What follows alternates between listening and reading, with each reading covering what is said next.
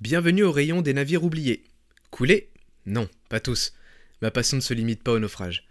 Tenez, aujourd'hui j'aimerais d'ailleurs vous parler de l'Olympique. Un nom en hic donc. Cela devrait vous sembler familier, n'est-ce pas? Et vous avez raison, c'est bien un paquebot de la White Star Line. Et pas n'importe lequel d'ailleurs, le frère jumeau du Titanic. Vous ne rêvez pas, pour ceux qui l'ignoraient, on pleure bien souvent le très regretté Titanic, disparu tragiquement dans les eaux glaciales de l'Atlantique Nord pendant son voyage inaugural. Il n'en fallait pas plus pour que sa légende soit faite et devienne immortelle. Mais dans tout ça, on oublie trop souvent que le Titanic n'était pas si unique, qu'il a eu deux frères jumeaux, dont l'un a traversé l'Atlantique pendant 24 ans jusqu'en 1935. Il s'agit de l'Olympique. Aujourd'hui, j'aimerais le sortir de l'oubli et vous raconter son histoire. Tout commence en 1907, dans les maintenant célèbres chantiers de Harland Wolff à Belfast. Autour de la table, Joseph Bruce Ismay, directeur général de la White Star Line, et Lord Peary, associé de Harland Wolff. La conversation est simple. La Cunard Line vient de mettre à l'eau deux superbes navires, le Lusitania et le Mauretania. Depuis le début des années 1900, les compagnies anglaises subissent la concurrence terrible des compagnies allemandes, arrivées en force avec des super navires vapeur à quatre cheminées comme le Kaiser Wilhelm der Gross ou le Deutschland de la Hapag, qui a remporté justement le ruban bleu. Il faut vite se mettre à la page.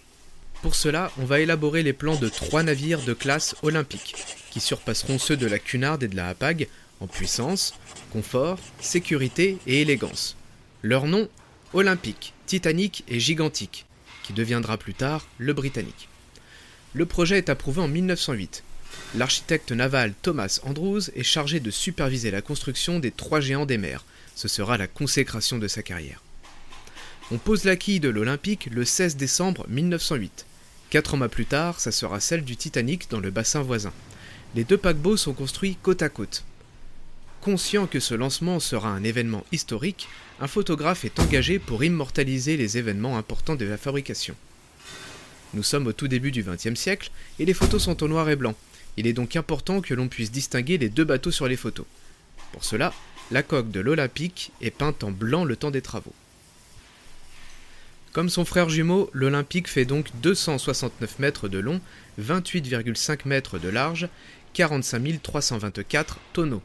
En son ventre, une machine à vapeur triple expansion alimente deux hélices latérales, une turbine basse pression s'occupe de l'hélice centrale.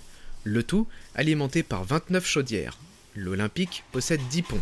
Une salle de bal, des bains turcs, un café floral, une piscine, un cours de squash, un gymnase, un salon de coiffure, une garderie d'enfants, un salon d'écriture, trois ascenseurs et un grand escalier qui dessert tous les ponts jusqu'au pont E avec son célèbre chérubin et sa pendule, ainsi que son sublime dôme au-dessus de la cage d'escalier. 735 passagers peuvent prendre place en première classe. Les cabines, les suites et leurs installations sont bien sûr situées sur les ponts supérieurs, entre le pont des embarcations et le pont E, loin du bruit des machines dans la partie centrale du navire. La piscine et les bains turcs sont néanmoins plus bas dans le bateau, sur le pont F. Les cabines sont toutes décorées dans des styles différents, Louis XVI, Louis XIV, Empire, Georgien, Hollandais. Seules les suites étaient équipées de salles de bain et toilettes. Pour les cabines simples, les toilettes et les salles de bain étaient communes. Il fallait d'ailleurs réserver sa baignoire auprès d'un steward. Les boiseries de la salle de réception des premières classes, situées sur le pont D, sont entièrement blanches. Les colonnes finement ciselées, les marqueteries sur les murs et les plafonds sont remarquables. Les hublots sont masqués derrière des fenêtres mêlant vitraux et fer forgé, baignant la pièce et son mobilier en rotin d'une belle lumière. C'est la première pièce que les passagers de première classe traversaient lorsqu'ils embarquaient sur le navire. Toujours sur le pont D, la salle à manger de première classe fait 28 mètres sur 30, décorée dans le style jacobin XVIIe siècle, et ses fauteuils en cuir, avec toujours ses boiseries du sol au plafond, finement ciselées et ornementées. Les fenêtres, en vitraux et fer forgé, cachent toujours les doubles hublots et apportent une grande lumière traversante à la pièce. Les passagers devaient avoir la sensation d'être dans une maison bourgeoise et non à bord d'un paquebot transatlantique. Sur le pont B, le restaurant à la carte, style Louis XVI, colonne ronde, cannelée, ciselée, avec comme un ruban qui descend tout le long. Sur les murs, panneaux en bois et marqueterie, plafond ciselé avec des grands lustres de verre et de cuivre, moquette au sol, table ronde et fauteuil en tissu, hublots derrière les fenêtres, l'ambiance se veut chaleureuse, intimiste, enveloppante. Au-dessus, sur le pont A, c'est le fumoir, de style georgien et extrêmement riche. Panneaux en acajou, vitraux, lustres au globe de verre au plafond ciselé, moquette au sol, cheminée dans la pièce, canapé et fauteuil en velours rouge, table pour jouer au bridge et prendre un brandy. Ici, on vient pour se retrouver en gentleman et refaire le monde. Pour les 674 passagers de seconde classe, le luxe et le confort pouvaient être équivalents à celui des premières classes sur d'autres navires. Leur commodité et cabine étaient situées à l'arrière du navire, entre le pont B et F. On y trouvait donc un fumoir, toujours habillé de colonnes et panneaux en bois avec de la moquette au sol, des fauteuils en cuir. Une salle à manger prenait également toute la largeur du navire avec une belle lumière traversante. Il disposait également d'une bibliothèque et d'un coiffeur. Les cabines étaient composées de lits simples, certaines avec un sofa pouvant être converti en lit. Pour la toilette, certaines, mais pas toutes, disposaient d'un cabinet avec lavabo desservant eau chaude et eau froide. Les 1026 passagers de 3 classe étaient répartis entre l'avant et l'arrière du paquebot, entre les ponts D et G. Sur les navires de classe olympique, ils sont favorisés. Ils ont ainsi accès à des cabines de 2 à 6 couchettes. Quelques dortoirs se trouvent à l'avant du paquebot et sont limités à 8 ou 10 couchettes. Il était bien sûr impossible aux passagers d'entrepont d'avoir accès aux commodités des premières et secondes classes, tout comme les premières classes n'avaient pas le droit de descendre dans les entreponts les passagers en première classe pouvaient aller en seconde classe pour une visite si et seulement si un de leurs proches s'y trouvait. Pourquoi ne pouvait-on pas mélanger première et troisième classe? Pour la simple et bonne raison des maladies. Les troisièmes classes passaient un contrôle sanitaire avant d'embarquer. Les premières classes, non. Les maladies telles que le choléra ou le scorbut étaient encore en circulation parmi les classes les plus pauvres. Beaucoup de passagers mouraient de maladies pendant les traversées. Nous sommes le 10 juin 1911 à Southampton. L'Olympique est terminé. Dans quelques jours, ces puissantes turbines rutilantes se mettront en mouvement en direction New York. La foule se presse en direction du port. Aujourd'hui, des visites du paquebot sont organisées. Bientôt, tout le monde pourra vanter le luxe et le confort des équipements de première classe. En prévision de l'arrivée de ces trois nouveaux géants des mers, la White Star Line a dû entreprendre la modification de son quai. En effet, celui-ci n'était pas assez grand pour l'accueillir. Il en va de même pour le port de Cherbourg. L'Olympique ne pourra pas y accoster. Pour ce faire, un navire transborder pouvant transporter passagers et bagages a été créé afin d'assurer la liaison. C'est le Nomadique. Celui-ci servira jusque dans les années 60, où il sera ensuite vendu et utilisé sur la Seine. Puis il servira de restaurant, amarré juste en face de la tour Eiffel. Oui, messieurs, dames. En 2006, il sera sauvé de la casse pour être restauré tel qu'il était lors de sa mise en service en 1911. Depuis, si vous passez par Belfast, vous pouvez le visiter dans sa cale sèche. Rappelons que c'est ce même transborder qui fera embarquer les derniers passagers du Titanic, et qu'il est le dernier navire d'ailleurs de la White Star Line encore de ce monde. Les badauds entassés sur le quai attendent l'ouverture du plus grand paquebot jamais construit. Ils sont stupéfaits par cette coque massive, ridiculisant tous les autres navires amarrés dans le port.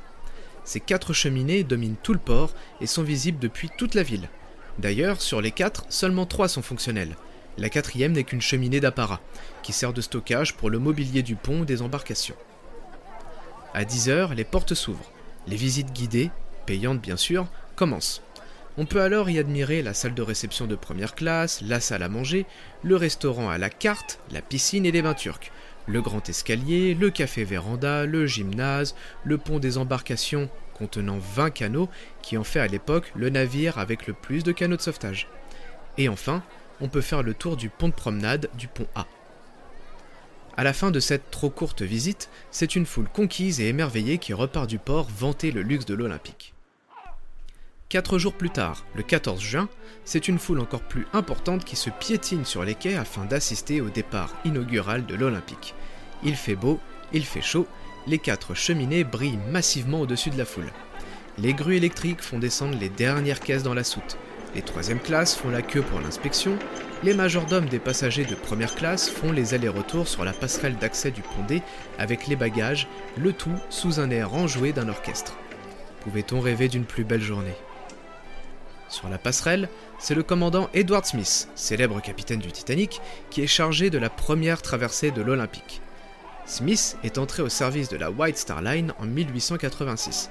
Il gravit très vite les échelons et c'est en 1887 qu'on lui confie le commandement d'un premier navire. En 1904, il devient commodore de la White Star Line. Cela signifie qu'il est le commandant du navire le plus imposant de la compagnie. Au cours de sa carrière, Smith était un commandant très apprécié des passagers. D'un tempérament calme, tranquille et rassurant, certains ne voudront voyager qu'avec lui, lui valant le surnom de capitaine des milliardaires. Il en va de même pour les marins travaillant sous son autorité. Tous les avis sont unanimes. Charles Lightoller, deuxième officier du Titanic, écrira d'ailleurs dans ses mémoires que Smith était un capitaine bienveillant et calme, mais qu'il savait également faire preuve d'autorité. Smith est le capitaine le mieux payé de la compagnie et peut également se vanter de n'avoir connu aucun naufrage ni aucun incident grave au cours de sa carrière. Pour ce voyage inaugural, son premier officier sera William Murdoch. Tiens, encore un nom tristement célèbre. Dans 9 mois jour pour jour, tous les deux disparaîtront dans le naufrage du Titanic, la nuit du 14 au 15 avril 1912. À midi, les sifflets de l'Olympique résonnent dans le port. Lentement, la coque s'éloigne du quai, les passagers réunis sur les ponts adressent des signes d'adieu à la foule toujours autant massée sur le quai. À mesure que les cinq remorqueurs aident le navire à sortir du port de Southampton, la foule observe que les autres navires à quai dans le port ont l'air bien insignifiants à côté de ce géant. Pour cette première traversée de l'Atlantique, parmi les passagers se trouve Bruce Ismay, qui échange beaucoup avec les passagers et membres d'équipage, attentif aux moindres détails de son nouveau-né, ainsi que Thomas Andrews, l'architecte bien sûr, présent à bord avec des ouvriers du chantier. Lui et son équipe s'assurent qu'aucun problème ne vient troubler le voyage. Andrews arpente le navire sous tous les angles, avec son carnet de notes toujours à la main. Il aide l'équipage à se familiariser avec les équipements, note les remarques avec beaucoup d'attention, discute avec les passagers et observe les habitudes. C'est ainsi que des différences se feront avec le Titanic. Le pont de promenade A, par exemple, est entièrement découvert sur l'Olympique. En pleine mer, il devient désagréable, car en plein courant d'air. Sur le Titanic, il sera fermé sur la moitié avec des fenêtres descendantes pour permettre d'aérer. Andrews se rend compte que le pont de Promenade B est très peu utilisé. Sur le Titanic, il sera donc très largement réduit, permettant de créer des ponts privés pour les suites, d'y ajouter 15 cabines, d'agrandir le restaurant à la carte très populaire et de créer le café parisien sur l'arrière du pont. La traversée est un succès. Les passagers se précipitent sur la piscine, le cours de squash, les bains turcs et le gymnase. On fait la fête, on s'amuse dans l'insouciance de ce beau mois de juin. En première classe, on ne ressent d'ailleurs aucune vibration, oubliant presque que l'on se trouve à bord d'un paquebot transatlantique. Les passagers de troisième classe apprécient les cabines et les dortoirs propres et spacieux, le capitaine Smith adresse un télégramme au bureau de la White Star Line pour annoncer que l'Olympique a dépassé la vitesse moyenne de 21 nœuds alors que toutes ses chaudières ne sont pas allumées. C'est donc au terme d'un voyage de 5 jours, 16 heures et 42 minutes que l'Olympique arrive à New York, accueilli par des milliers de spectateurs massés sur les quais et les sirènes des autres navires, à l'exception d'un seul, le Lusitania de la Cunard Line, concurrent de l'Olympique. Les migrants sont déposés en quarantaine comme le veut la coutume, les premières et secondes classes s'en vont vaquer à leurs occupations. Quelques jours plus tard, l'Olympique, sous à charbon rempli, cale chargé et passagers embarqués, repartira pour le début de sa longue carrière. Une ombre à ce beau tableau apparaîtra cependant assez vite. Elle aurait pu rester anodine, mais aura certaines conséquences. Nous sommes le 20 septembre 1911 et l'Olympique vient de quitter le port de Southampton en direction de New York pour sa cinquième traversée. La météo est superbe en cette belle fin de matinée. C'est le pilote du port, George Boyer, qui est chargé de la manœuvre comme l'exige le règlement. Le capitaine Smith à ses côtés sur la passerelle, bien sûr. Une fois libéré des remorqueurs, l'Olympique entre dans le canal de Solan. Arrivant derrière lui, le Hawk, croiseur de la Navy, conçu pour éperonner d'autres navires. Le Hawk entreprend de dépasser l'Olympique par tribord, mais il est un peu trop proche. Les trois hélices de l'Olympique créent une forte succion qui aspire le Hawk vers lui. Il est midi 46 lorsque la proue du Hawk s'enfonce dans la coque de l'Olympique par tribord arrière. Immédiatement, Smith fait stopper les machines et ordonne la fermeture des cloisons étanches. la proue du Hawk a ouvert une brèche de 12 mètres, dont une partie sous la ligne de flottaison de l'Olympique, juste à côté des cabines de seconde classe des ponts D et E. 400 tonnes d'eau se déversent alors dans le paquebot. Heureusement, personne n'était présent dans les cabines au moment de la collision. Aucun blessé n'est alors à déplorer. L'Olympique peut se maintenir à flot, même si les dégâts sont impressionnants. Néanmoins, il n'est pas question de continuer le voyage. Il débarque donc ses 2100 passagers à 60 tonnes qui seront embarqués sur un autre paquebot, l'Adriatique, mais au port de Liverpool. L'Olympique rejoint donc Belfast et les chantiers Harland Wolff pour être mis en cale sèche. Il se retrouve donc une nouvelle fois à côté de son jumeau, le Titanic. Les réparations sont coûteuses, on transfère même des ouvriers du chantier du Titanic sur l'Olympique pour qu'ils puissent reprendre la mer le plus vite possible. On note au passage que l'arbre de transmission et l'hélice tribord ont été endommagés. Cet incident, pour le moment, ne retarde pas le voyage inaugural du Titanic prévu le 20 mars 1912 mais certains iront établir la théorie farfelue selon laquelle l'Olympique aurait été maquillé et réparé grossièrement pour devenir le Titanic, et que son naufrage aurait été orchestré afin que la compagnie touche la prime d'assurance, jugeant l'Olympique trop endommagé. Le naufrage ne se serait donc pas passé comme prévu, le California était supposé récupérer tous les naufragés avant que le navire ne coule. Il n'aurait d'ailleurs pas dû heurter un iceberg. Bref, D'après certains, c'est donc l'Olympique qui se trouve au fond de l'Atlantique. Alléchante théorie, n'est-ce pas? Mais entièrement fausse. Premièrement parce que la prime d'assurance du Titanic était bien en dessous de son coût de construction. Il n'avait donc aucun intérêt à faire ça. Ensuite, la découverte de l'épave en 1985 a permis de montrer que c'était bien les machines du Titanic qui reposent dans l'épave, ainsi que son hélice centrale à trois pales. L'Olympique en avait quatre. Ses réparations terminées, l'Olympique quitte Belfast le 20 novembre 1911 et reprendra son service le 29. La White Star Line sera jugée responsable de la collision, arguant le fait que l'Olympique n'aurait pas respecté la priorité du Hawk, oubliant ainsi que le Hawk n'avait respecté aucune norme sécuritaire de croisement, ni même indiqué clairement la manœuvre qu'il comptait faire. Mais pour l'opinion populaire, il ne fallait pas moins que la vue de cette coque éventrée qui reste à flot et se rende par ses propres moyens à Belfast pour que la réputation de paquebot insubmersible soit faite.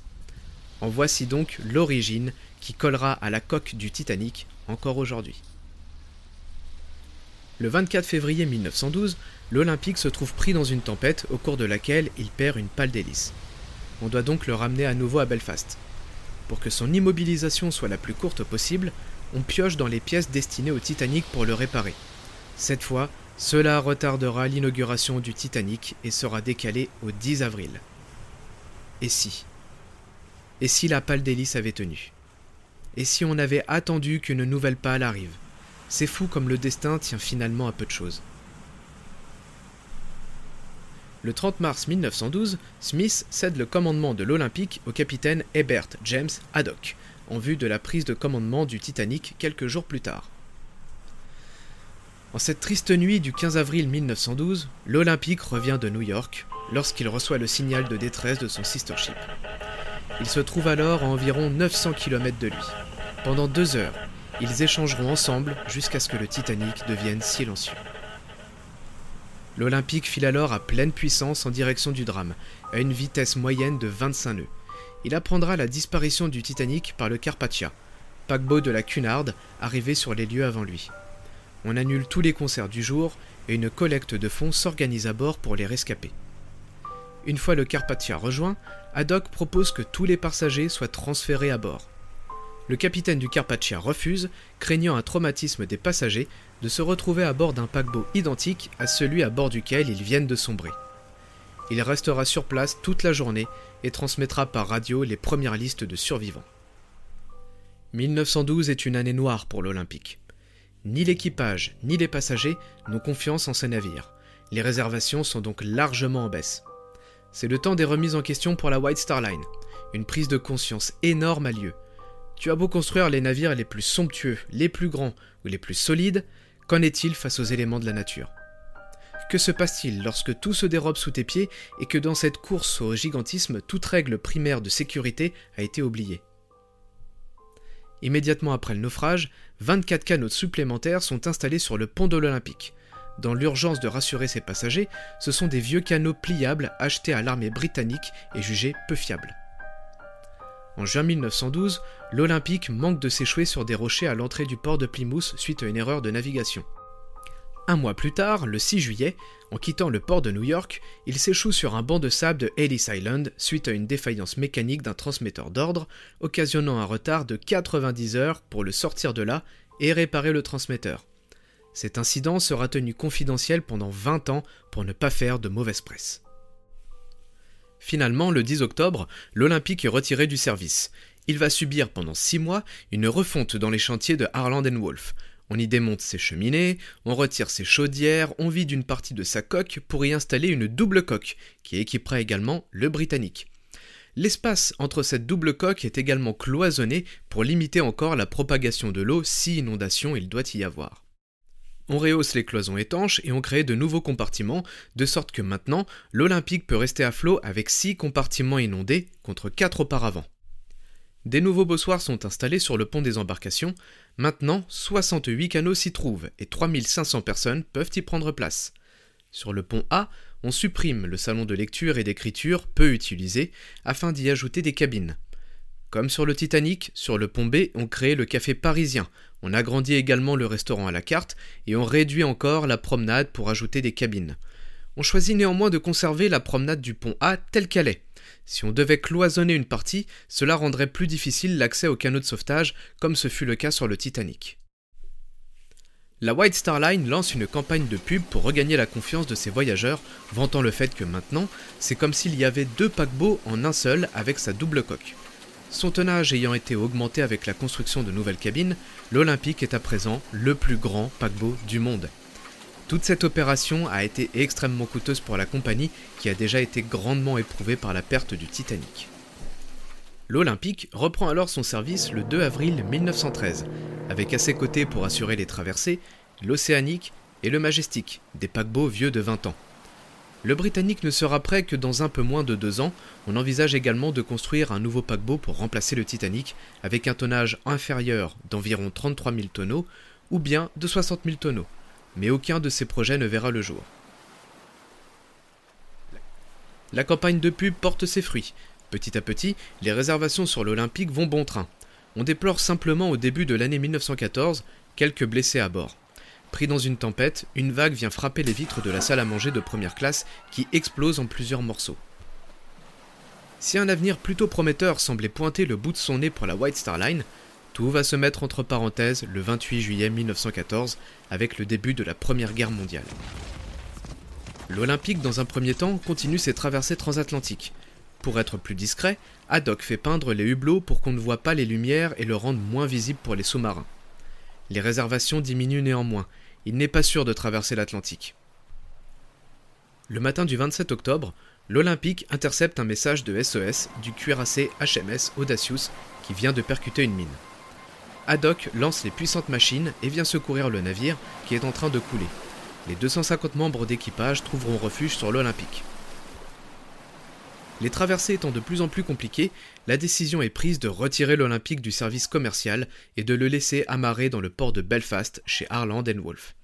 Pendant dix mois, des ouvriers assurent la maintenance pour que tout reste fonctionnel. Le 7 mai 1915, le Lusitania, fleuron de la Cunard Line, au retour de New York, est torpillé près des côtes irlandaises. Il coule en moins de 20 minutes. Les pertes humaines civiles sont énormes.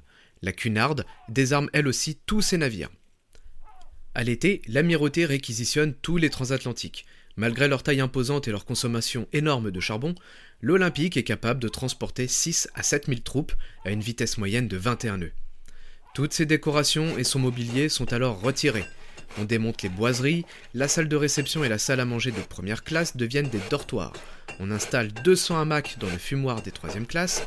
La bibliothèque des secondes classes est transformée en hôpital d'une capacité de 100 lits. La piscine et le cours de squash deviennent des lieux de stockage. Le gymnase reste en service pour que les soldats puissent s'entretenir. Les officiers seront logés dans les cabines de première classe. Les hublots des ponts F et G sont condamnés pour ralentir un éventuel naufrage. Tous les autres sont peints pour rendre le navire invisible la nuit. Sa superstructure est peinte en grise, les cheminées en noir. Deux canons anti-sous-marins sont installés, l'un sur la proue, l'autre à la poupe. Puis, son commandement est transféré au capitaine Bertram Fox Hayes. Le RMS Olympique devient alors le HMT Olympique, His Majesty's Transport. Le 25 septembre 1915, l'Olympique part alors en Méditerranée effectuer son premier transport de troupes en direction de Murdos pour le front de Dardanelles. Nous sommes alors le 1er octobre. L'Olympique navigue alors depuis plusieurs jours, toute cloison étanche fermée et les lumières éteintes. Il longe les côtes nord-africaines lorsqu'il aperçoit un canot de sauvetage. Le vapeur français Provincia a été torpillé pendant la nuit. La zone est infestée de U-boats allemands. Hayes prend toutefois la décision de secourir les marins. Un navire de la taille de l'Olympique à l'arrêt est une cible très facile. Tous les marins sont sur le pont et se tiennent prêts à l'évacuation. Alors que l'Olympique redémarre, le périscope d'un sous-marin sort de l'eau. Aussitôt, une torpille est lancée mais rate l'Olympique. Depuis sa poupe, les soldats s'emparent des canons et tirent en direction du sous-marin qui disparaît. D'autres descendent dans la salle des machines pour aider à charger les chaudières en charbon pour partir le plus rapidement possible. À la barre, Hayes effectue des zigzags pour rendre toute prise de cible difficile. L'Olympique est tiré d'affaire et le lendemain, les troupes débarquent à Murdos. Tandis que l'amirauté reprochera à Hayes d'avoir mis en péril le navire et les troupes qu'il transportait, la France félicitera le capitaine pour son geste de bravoure et lui remettra la médaille d'honneur.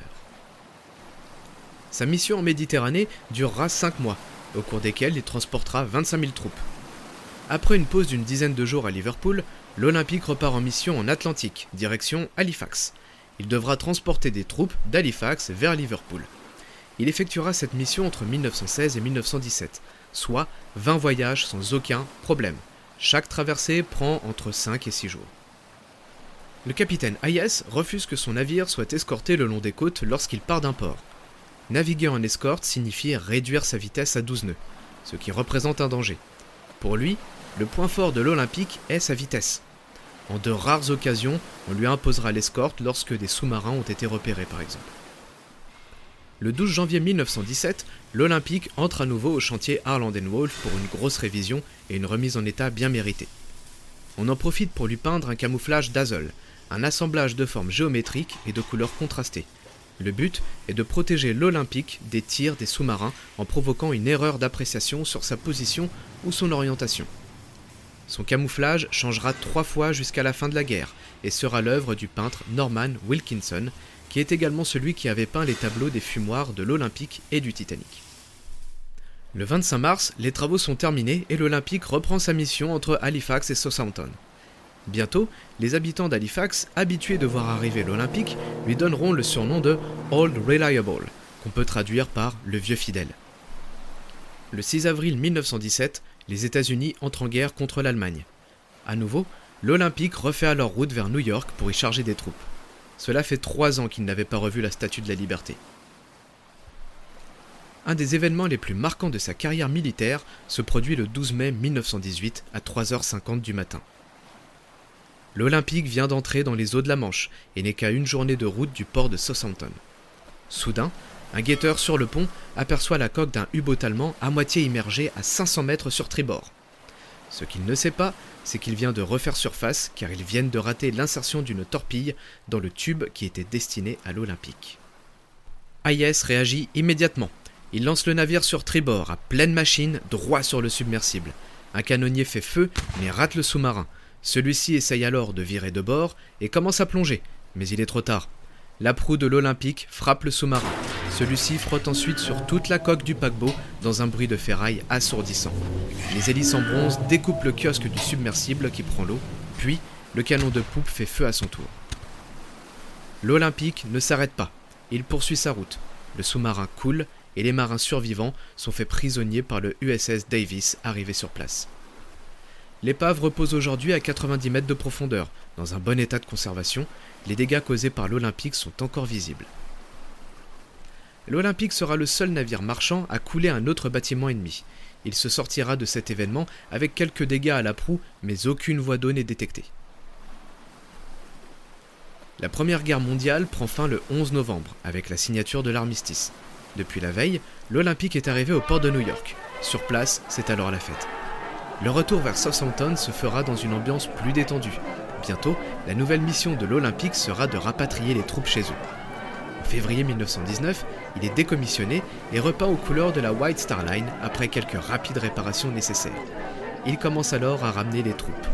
Hayes raconte que lors de son arrivée dans le port d'Halifax, tous les navires étaient couverts de drapeaux et faisaient hurler leurs sirènes. Il y avait une foule impressionnante et sur les banderoles, on pouvait lire Bienvenue vieux fidèle. Le bruit était tel qu'aucun ordre de manœuvre ne pouvait être donné oralement. Il fallait faire des gestes.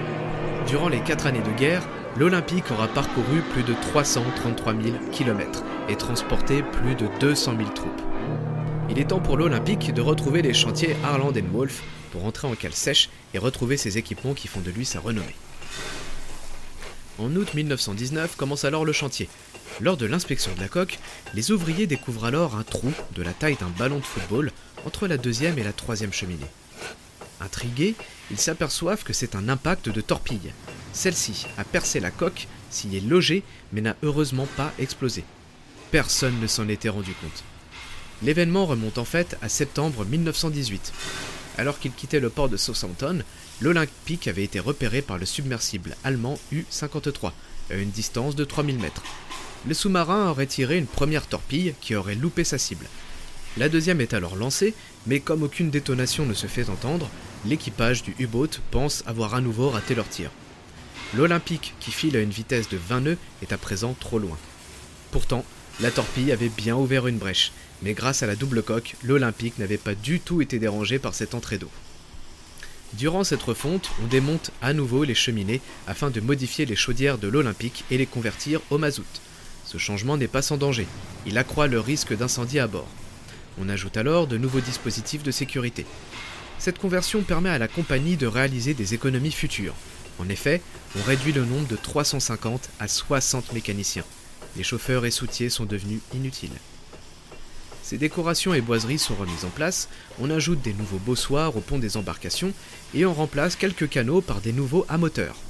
Enfin, on repeint en lettres blanches le nom de Olympique sur sa proue et sur sa poupe. En juin 1920, c'est un paquebot flambant neuf qui reprend son service commercial vers New York, vendant les eaux à une vitesse constante grâce à ses nouvelles chaudières à mazout. Le capitaine et futur commodore Hayes à sa barre. En ces belles années d'après-guerre qui se profilent, l'Olympique est le dernier survivant de sa classe olympique. En effet, son autre frère jumeau, le Britannique, n'aura pas la chance de connaître un service commercial. Achevé pendant la guerre, ces décorations ne seront jamais installées. L'amirauté le réquisitionnera comme navire hôpital, le nommant HMHS Britannique, His Majesty's Hospital Ship. Sa coque est peinte en blanc avec des grandes croix rouges afin de prévenir l'ennemi qu'il transporte des blessés. Il devrait ainsi échapper à toute attaque. Ces salles à manger et salles de réception deviennent des salles d'opération, et sur les différents ponts, ce sont 3310 lits qui sont installés. À l'issue du conflit, le Britannique aurait dû être bien plus luxueux que l'Olympique et le Titanic, bénéficiant de toutes les dernières nouveautés et installations, avec les défauts de son frère corrigés. Il rencontre son destin au matin du 21 novembre 1916 en mer Méditerranée, le long des côtes de la Grèce, à destination de Mourdros. Une puissante détonation se fait entendre à tribord avant. Le Britannique vient vraisemblablement de toucher une mine. Son capitaine tente de lancer les machines vers les côtes dans l'espoir de l'échouer, mais il s'incline et bientôt ses hélices ne seront plus immergées. L'évacuation commence alors. Sur les 1125 personnes présentes à bord, le naufrage causera 30 décès et 45 blessés. L'épave du Britannique sera complètement oubliée jusqu'à sa découverte par le commandant Cousteau en 1975. Il repose à 120 mètres de fond, couché sur son flanc tribord, il est la plus grande épave en mer Méditerranée et après plus de 100 ans, son état de conservation est excellent. En plus du britannique, dans le conflit, la White Star Line perd également l'Océanique et le Laurentique. Le traité de Versailles signé le 28 juin 1919, qui désigne l'Allemagne perdante de la guerre, vient en partie régler ce point. Elle doit céder aux vainqueurs de la guerre ses navires en compensation des pertes qu'elle a causées. La White Star Line récupère ainsi le Bismarck, qui est toujours en construction, elle envoie dans les chantiers en Allemagne des ingénieurs pour veiller à la bonne finition du navire et faire procéder à quelques modifications. Ils craignent également que les ouvriers allemands sabotent le paquebot qui deviendra le plus gros navire de sa flotte avec ses 64 000 tonnes. Il sera nommé le Majestic et entrera au service aux côtés de l'Olympique en mai 1922. À cette occasion, le Commodore IS laisse le commandement de l'Olympique au capitaine Hambleton. L'Olympique reste cependant le navire le plus apprécié de la flotte. Bientôt, on lui donnera même le surnom de Film Liner. Pourquoi Car des stars de cinéma voyagent à son bord. On y trouve entre autres Charlie Chaplin et Douglas Fairbanks. Le prince de Galles effectuera également une traversée à son bord. En juin 1924, c'est la dépouille de l'un de ses créateurs, Lord Peary, qu'il ramène vers l'Angleterre. Les Américains sont également très friands de l'Olympique. Ils préfèrent souvent voyager à son bord que sur les navires de l'American Line. Les années 20, rappelons-le, sont les années de la prohibition.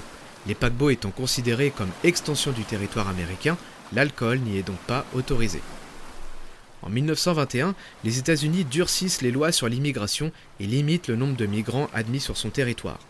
En 1924, ce nombre est abaissé à 160 000, puis inférieur à 100 000 en 1931. La troisième classe devient donc de moins en moins rentable pour la compagnie. Toujours en 1924, le 22 mars, un incident dont l'Olympique commence à être habitué survient. Au sortant du port de Southampton, il entre en collision avec le Fort Saint-Georges, qui est considérablement abîmé. L'Olympique semble s'en tirer avec des simples traces sur sa coque et poursuit ses traversées. Lors d'une inspection de contrôle quelques mois plus tard, on réalise en fait que la poupe a été finalement bien endommagée. On doit remplacer des tôles. Cela se fera en fin d'année 1925. Si la ligne de l'Atlantique Nord est florissante pour la White Star Line, ce n'est pas le cas des autres lignes qu'elle dessert, notamment la ligne australienne. La compagnie est mise en vente et c'est Lord Kislant, alors à la tête de Harland Wolff depuis la disparition de Lord Peary, qui acquiert la White Star Line en 1926. Celui-ci prend conscience que la flotte devient vieillissante. On annonce donc la construction d'un nouveau navire, l'Océanique. Après 16 ans de carrière, il est temps de moderniser l'Olympique. Une refonte a donc lieu, vraisemblablement durant l'hiver 27-28. On supprime donc quelques cabines pour créer des salles de bain privatives. D'autres cabines sont agrandies. Pour ça, on réduit encore le pont de promenade du pont B le salon de lecture est supprimé pour laisser place à des nouvelles cabines. On ajoute une piste de danse à la salle à manger de première classe, et dans le salon des premières classes et la bibliothèque de seconde, on installe un projecteur de cinéma. La troisième classe devient la classe touriste, avec l'épuisement des flux migratoires. Enfin, les boiseries du grand escalier sont peintes en vert avocat. La fin des années 20 pointe alors son nez. La White Star Line, comme la Cunard Line, doivent maintenant faire face à la concurrence des compagnies françaises avec l'île de France et bientôt le Normandie, les Allemands avec le Bremen et le Repas qui vient de ravir le ruban bleu, ou bien les Italiens avec le Rex. Bien que connaissant le succès, le Majestic est plein de problèmes. Sa coque se fissure et en raison de malfaçons dans son installation électrique, des incendies ont lieu à répétition. L'Océanique est une déception. À peine sa quille posée, le chantier est arrêté. On évoque une mise en pause pour étudier quelle sera la meilleure option de propulsion mais le crash boursier de 29 arrive et mettra un terme définitif au projet. En face, la Cunard a commencé la construction de son superbe Queen Mary. Le crash met le chantier entre parenthèses pour manque de fonds lui aussi. La crise touche durement la ligne de l'Atlantique Nord et l'Olympique voit ses réservations diminuer fortement. En 1931, la décision est prise d'annuler certaines traversées qu'il se partage avec le Majestic et des croisières sont organisées. Pour pallier à la crise et à la mauvaise gestion économique de Lord Kislant, la compagnie se sépare d'un grand nombre de ses bateaux vieillissants. Le chancelier britannique fait alors pression sur la Cunard et la White Star Line pour qu'ils fusionnent et créent ainsi une puissante compagnie maritime sur l'Atlantique Nord en proposant un prêt de 9,5 millions de livres si la fusion se fait. Cette fusion aura bien lieu le 10 mai 1934.